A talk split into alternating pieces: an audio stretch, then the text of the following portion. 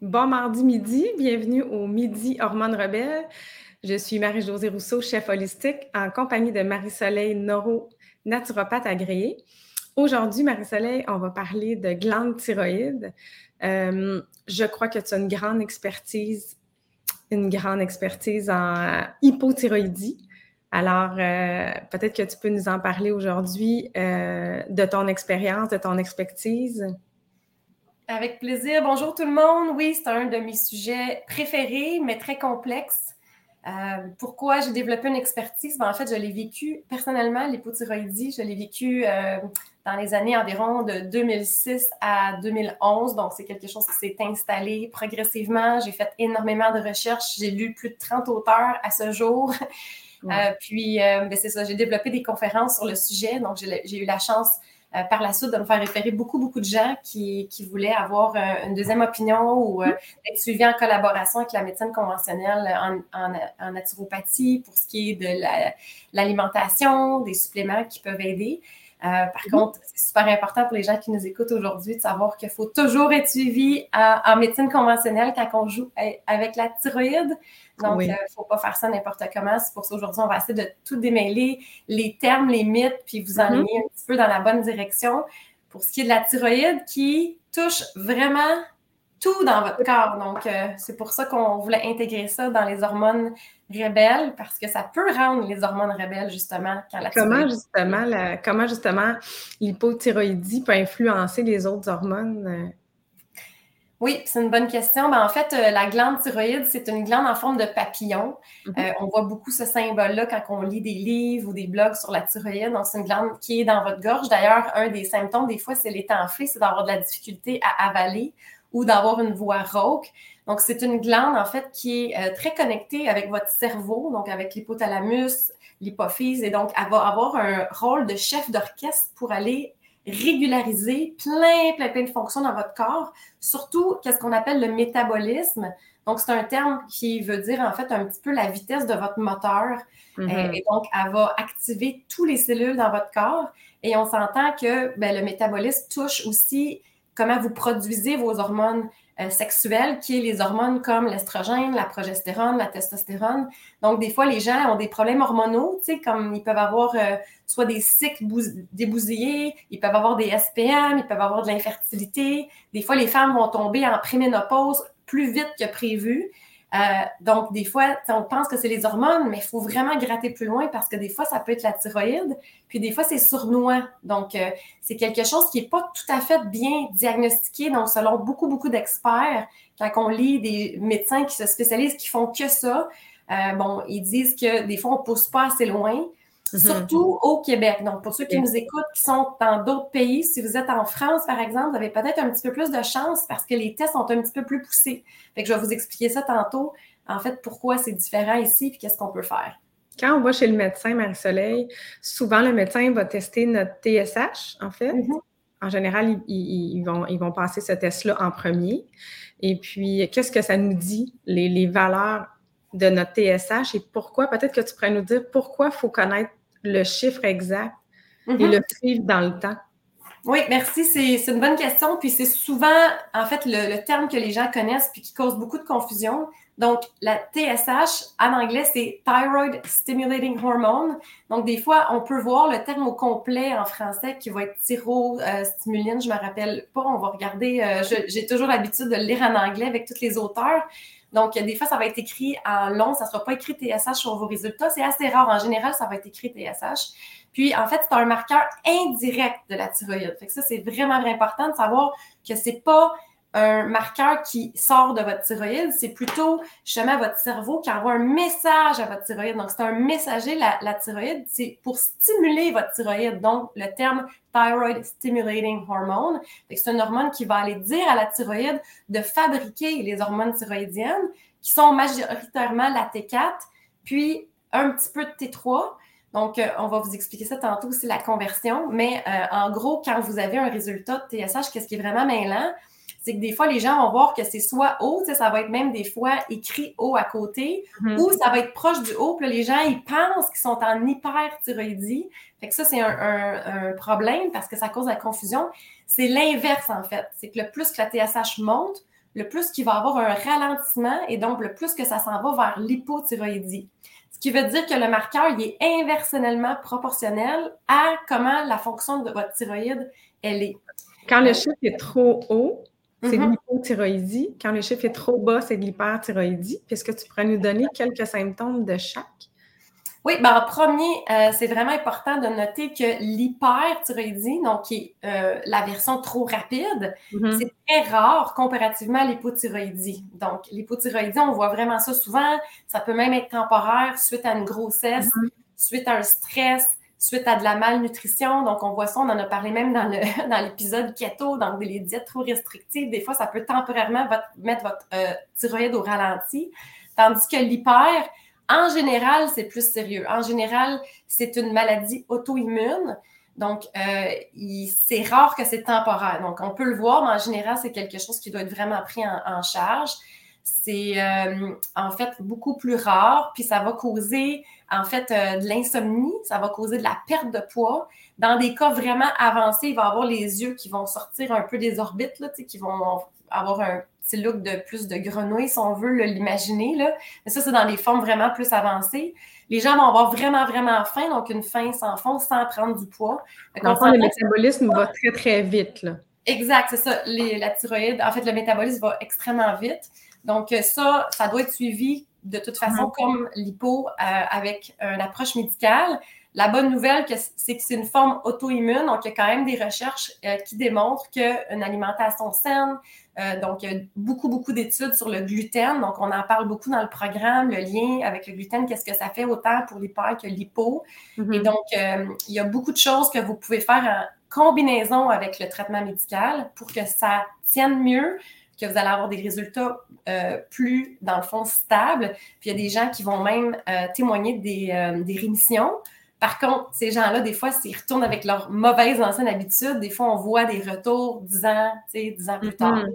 Donc, ça, prouve que le mode de vie, changement alimentaire, quelques suppléments, des fois, ça fonctionne, mais quand on abandonne, des fois, ça revient. Ça revient. Oui. Pour l'hypothyroïdie, ben, c'est le contraire de ce qu'on a dit. Donc, vous allez plus prendre du poids, mais ça, ça peut être un mythe aussi, par contre.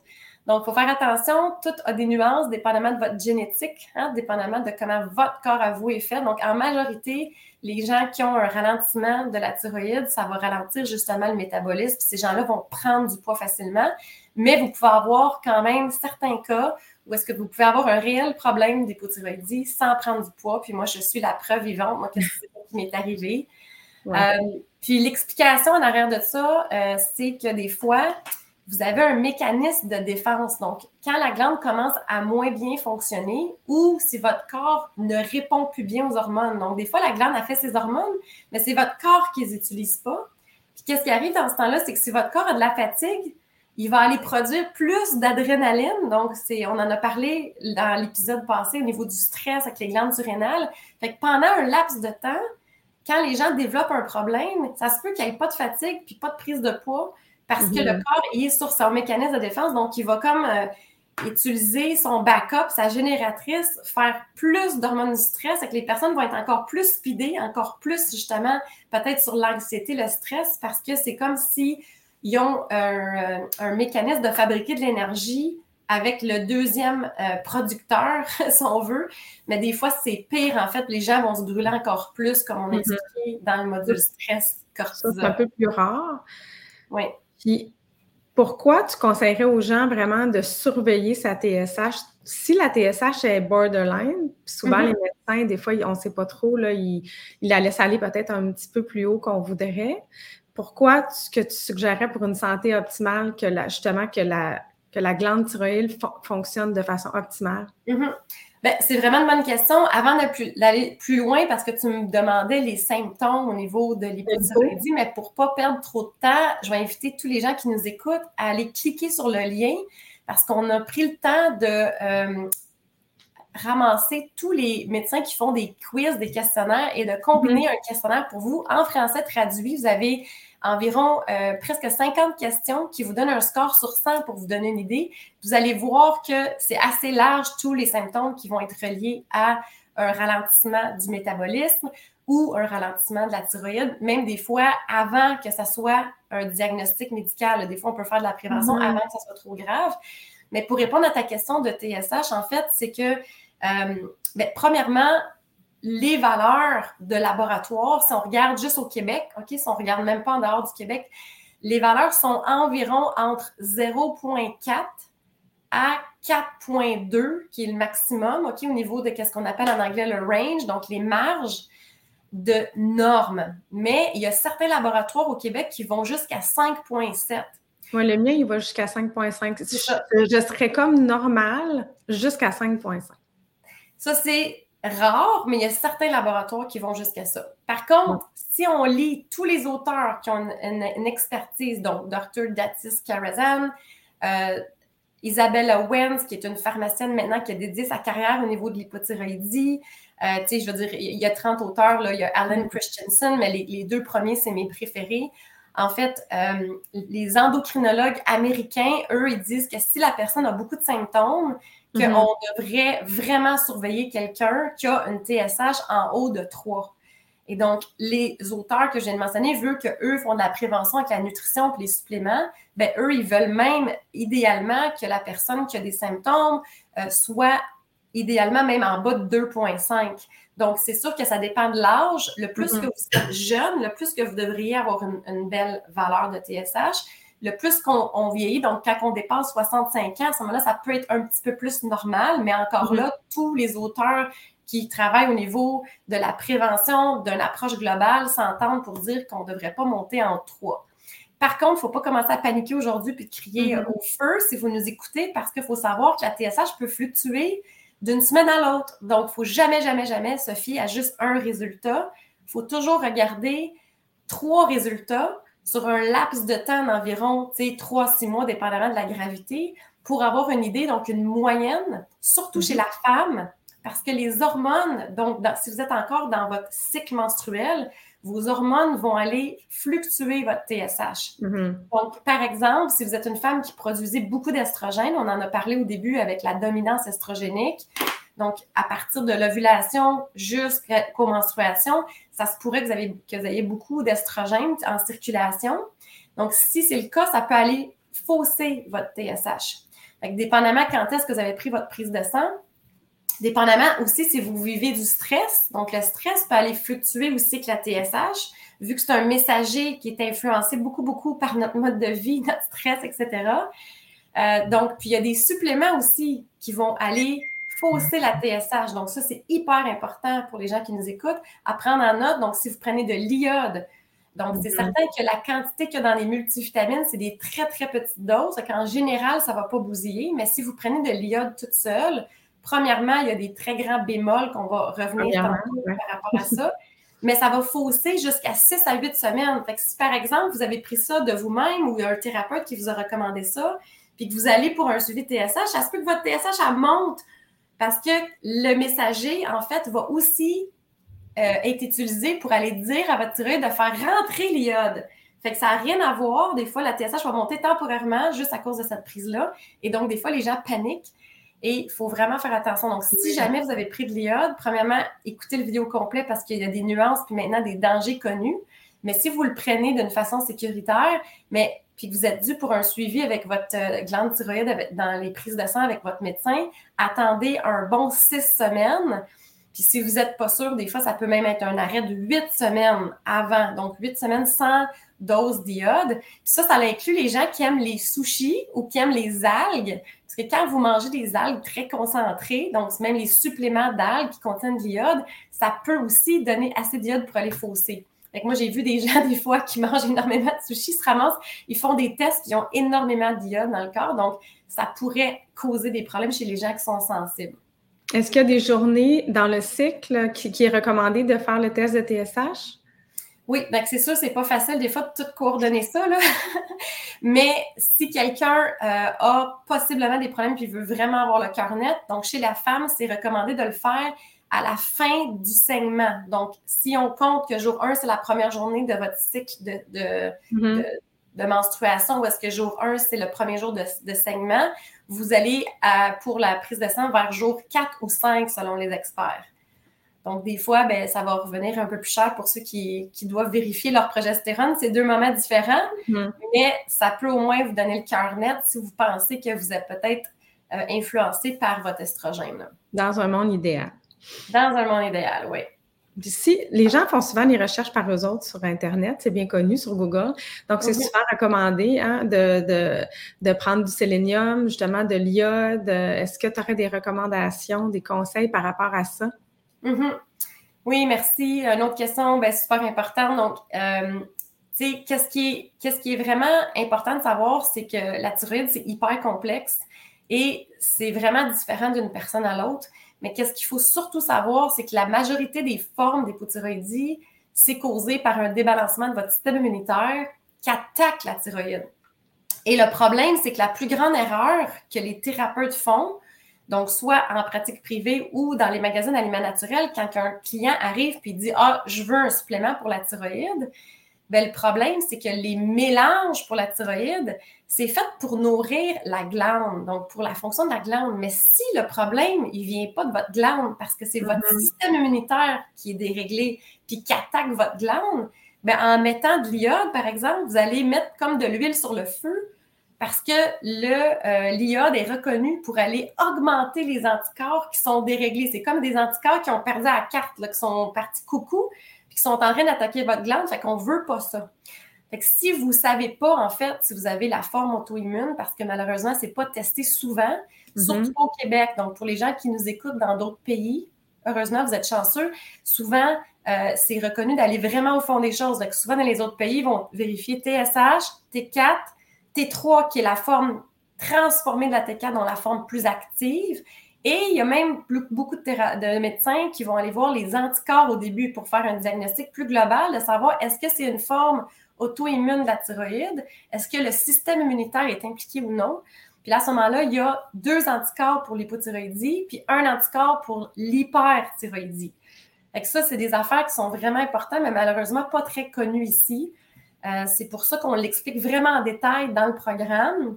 Donc, comme vous savez, on a un programme de trois mois avec 12 modules. Donc, 12 modules enregistrés, ensuite avec 12 enregistrements pour vous aider avec les questions puis les détails. Donc, ça fait environ 24 heures d'enregistrement pour vous expliquer vraiment en détail tout ce qui influence vos hormones et la thyroïde pour mieux comprendre. Ben, en fait, c'est des formations, mais en plus, on a, des, on a des, euh, des, vidéos aussi que tu recommandes des suppléments, puis on recommande une alimentation précise pour chaque problème avec des menus puis des recettes aussi. Mm-hmm. Donc, pour la glande thyroïde, c'était quand même assez particulier. Mm-hmm. Euh, les aliments qu'on doit manger, qu'on doit pas, qu'on doit éviter aussi, on, a pris, on a pris ça en considération. On a, fait une alimentation vraiment précise pour ça. Mm-hmm. En plus de tes recommandations.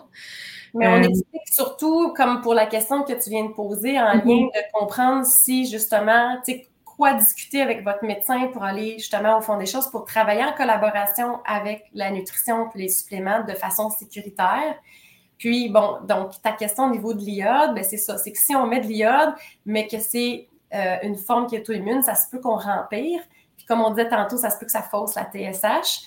Puis les gens qui prennent de l'iode, mais qui manquent de sélénium dans leur alimentation, fait que ça peut arriver dépendamment de ce que vous consommez.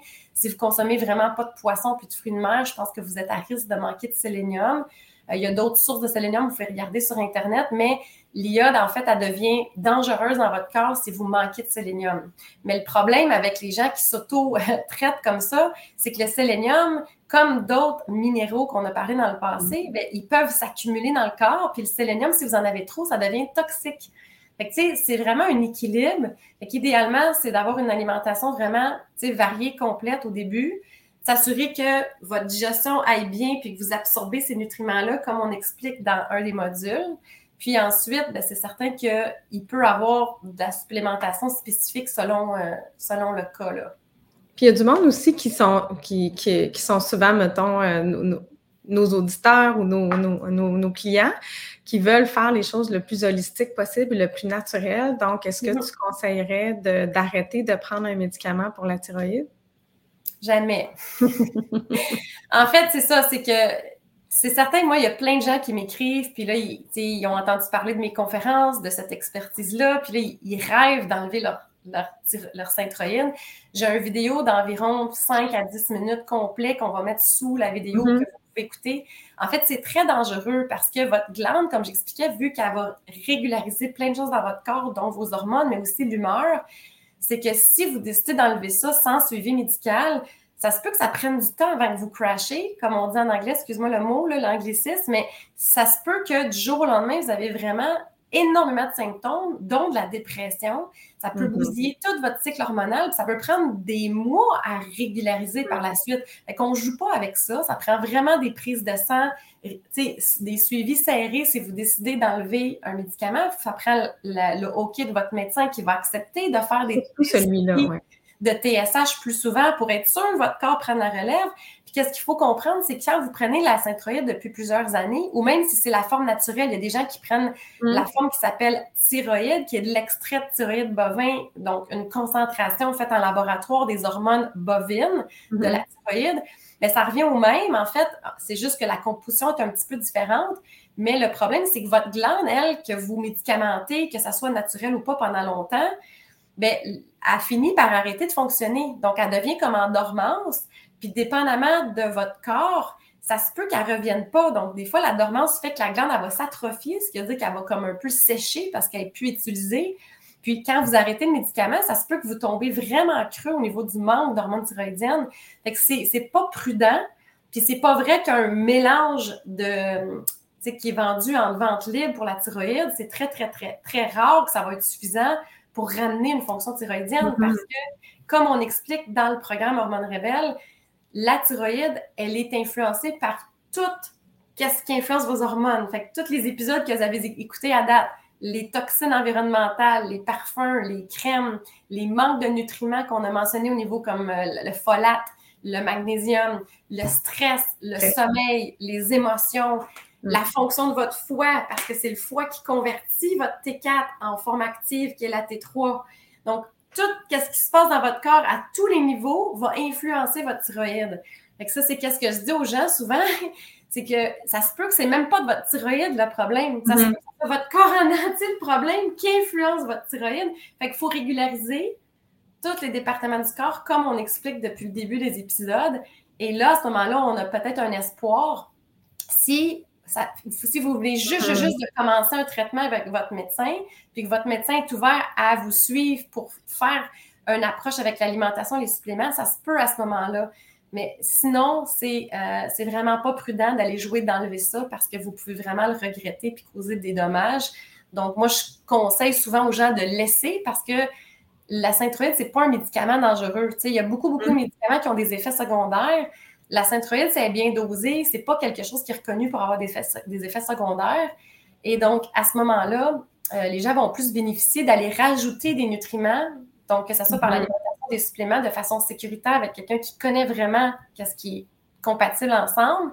Puis, ça va être moins un risque, moins un choc sur le corps que d'essayer d'aller l'enlever. Là. Mhm. Puis, est-ce que dans le fond, on pourrait conseiller de faire de la prévention aussi? Euh, oui, énormément. Donc, euh, c'est certain que... Euh, Pour que notre métabolisme fonctionne à son plein, à, sa pleine capacité. Oui.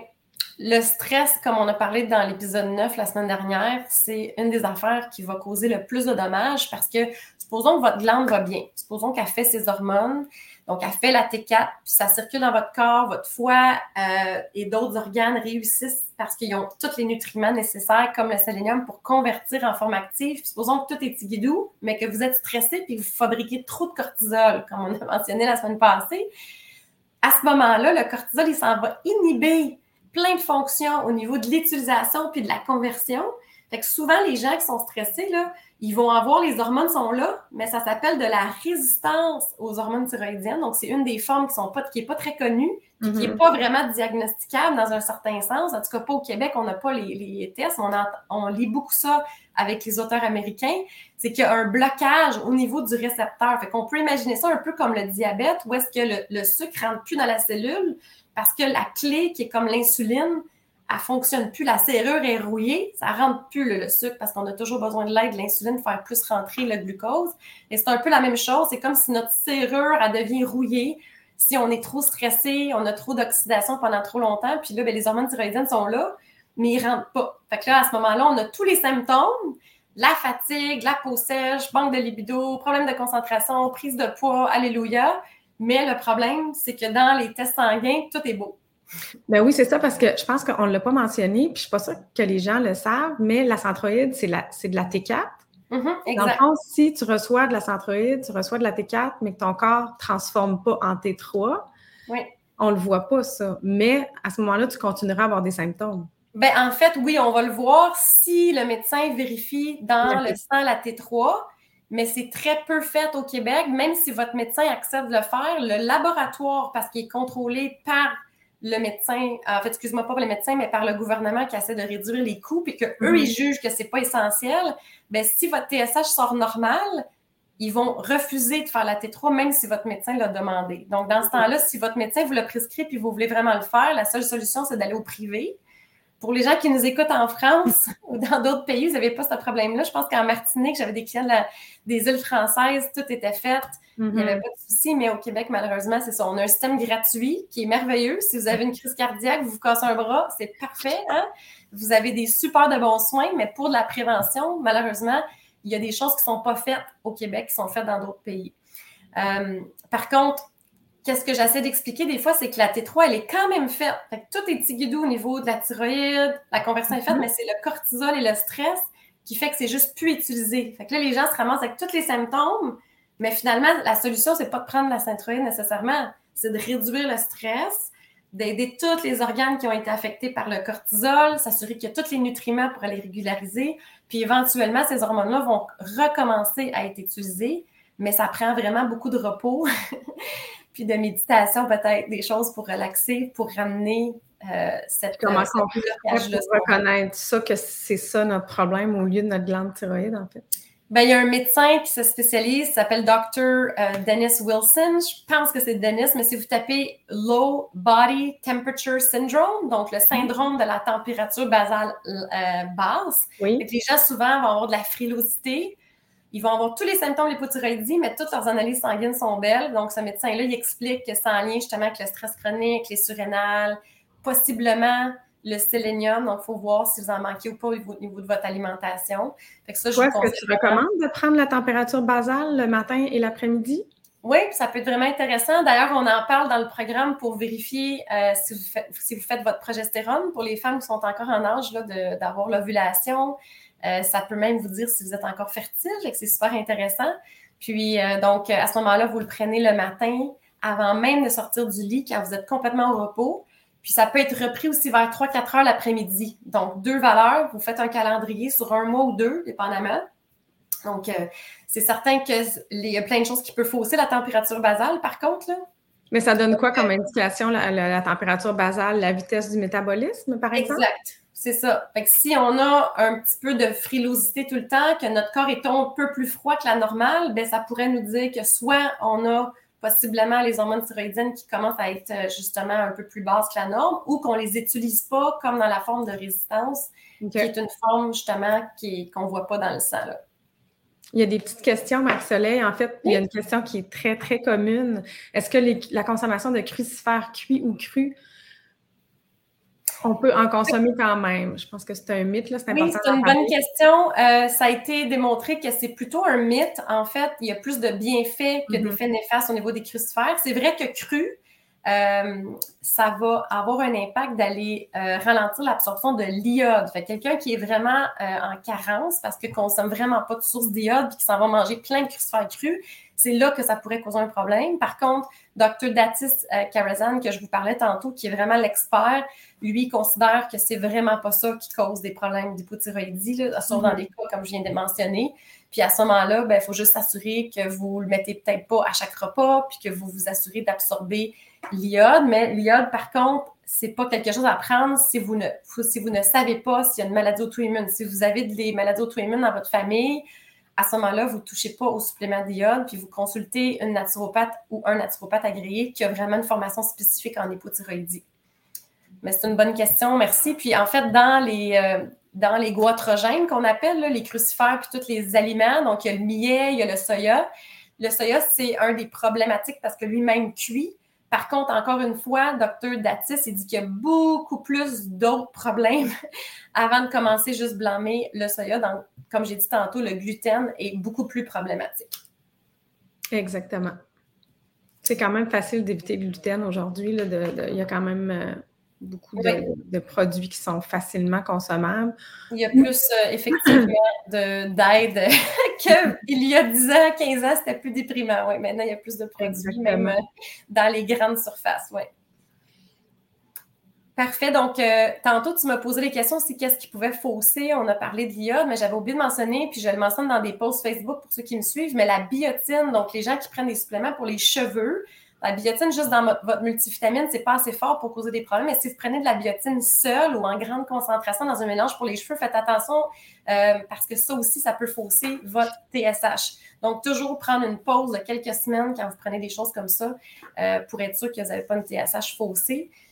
Puis, euh, donc, tout ce qu'on a dit aujourd'hui, juste euh, pour finir, c'est comme j'explique, moi, dans tous mes vidéos, je ne remplace pas euh, mm-hmm. un médecin. Je travaille en collaboration avec la médecine conventionnelle. On a chacun notre rôle. C'est super, super important d'avoir des prises de sang si vous êtes pour vérifier qu'est-ce qui se passe au niveau de votre métabolisme, votre thyroïde. On ne peut pas faire ça les yeux fermés parce qu'il y a des risques et il faut faire ça de façon vraiment sécuritaire. Effectivement. Oui, il y a peut-être juste une dernière question qui vient de rentrer. Marie-Josée, tu me diras si on a oublié quelque chose d'important avant de saluer tout le monde. On est, on est déjà rendu à la fin du podcast pour aujourd'hui. On avait tellement de choses à dire, ça va vite pour la thyroïde. Il y a la quercétine que je n'ai pas euh, mentionnée. Euh, ça, je vous invite peut-être à aller lire sur mon blog, La naturopathe moderne, pour euh, lire les problèmes. La quercétine peut aussi nuire autant à, vos résultats d'hormones que la thyroïde. Donc, merci beaucoup à Suzy qui nous a fait penser à la quercétine qui est super wow pour plein de choses, pour les allergies, mais faites attention parce que ça peut bloquer une des voies de euh, transformation dans votre foie selon votre génétique. c'est à prendre à court terme, comme beaucoup de suppléments, hein, c'est pas nécessairement toujours des choses qu'on doit prendre à l'année, mais en thérapeutique euh, de façon précise et contrôlée. Voilà. Mais il y avait une autre question. si mon médecin m'a prescrit des estrogènes et que j'ai en même temps des difficultés avec ma thyroïde, est-ce OK? Ça dépend vraiment du cas, ça dépend comment la personne va mm-hmm. métaboliser ses estrogènes, ça va dépendre de comment le foie va, c'est quoi les cofacteurs, est-ce qu'elle a euh, des symptômes de dominance en estrogène ou non? Donc, il y a vraiment beaucoup de choses à considérer. Donc, ça ne veut pas dire que les estrogènes vont bloquer mm-hmm. de, façon euh, systématique votre thyroïde. Il y a plein de gens qui prennent euh, des estrogènes en bioidentique, que ça les aide même. Donc, c'est toujours une question d'équilibre. En combinaison. Oui, donc j'espère que ça vous a donné la puce à l'oreille, qu'il y a plein de belles choses à faire pour votre métabolisme, que tout est connecté, puis que justement, ça vaut la peine d'investir dans votre santé de A à Z, comme on prône avec notre programme et nos menus, ben, les menus de, Marie-Josée, notre fameux chef holistique. Puis le dire euh, encore une fois, de demander à, vos de demander à votre médecin euh, de connaître vos valeurs, de les prendre en note, euh, puis de les, de les, de les, de les regarder évoluer aussi. C'est important, comme tu disais, d'en avoir au moins trois. Oui. Bien, en fait, de prendre, de, de, prendre en main votre dossier médical, mm. avoir une copie pour que vous puissiez avoir essayez de voir qu'est-ce qui se passe dans votre corps depuis les dix dernières années. si vous êtes à, rendu dans trentaine, quarantaine, cinquantaine, c'est super important de vraiment connaître c'est quoi votre norme à vous? Est-ce que c'est stable? Tu sais, je veux dire, quelqu'un, par exemple, on a parlé de la TSH tantôt, il ne faut pas commencer, comme je dis, à, crier au feu. Si votre TSH est tout le temps à 3, mais qu'elle est stable depuis 10 ans. Que vous êtes bien et que vous n'avez pas de symptômes. Exactement, c'est ça, c'est, du cas par cas vraiment. Donc, il ne faut pas commencer à paniquer nécessairement. C'est juste de prendre en considération tout ce qu'on a dit, puis si vous pensez avoir des problèmes, peut-être qu'on vous invite à faire euh, le, programme avec nous pour aller plus loin, de faire partie du groupe privé pour euh, avoir accès à les, questions qu'on répond en vidéo. Donc, euh, c'est en gros, c'est ça. C'est complexe. Il y a plein, plein de choses à apprendre. Donc, abonnez-vous à nos réseaux. comme ça, vous n'allez manquer rien quand on fait justement des mises à jour, des publicités, etc. Puis, des fois, on fait des vidéos bonus sur d'autres sujets que les, que les modules. Oui, puis ben, je vous invite tout le monde à écouter peut-être euh, l'épisode sur les toxines parce qu'on l'a mentionné vite tantôt, mais c'est une des vraiment des choses importantes à faire pour vos hormones et pour la thyroïde aussi. Donc, euh, au plaisir d'avoir vos commentaires. Merci. Merci des questions, merci des commentaires. Merci tout le monde. Bonne journée. Au revoir.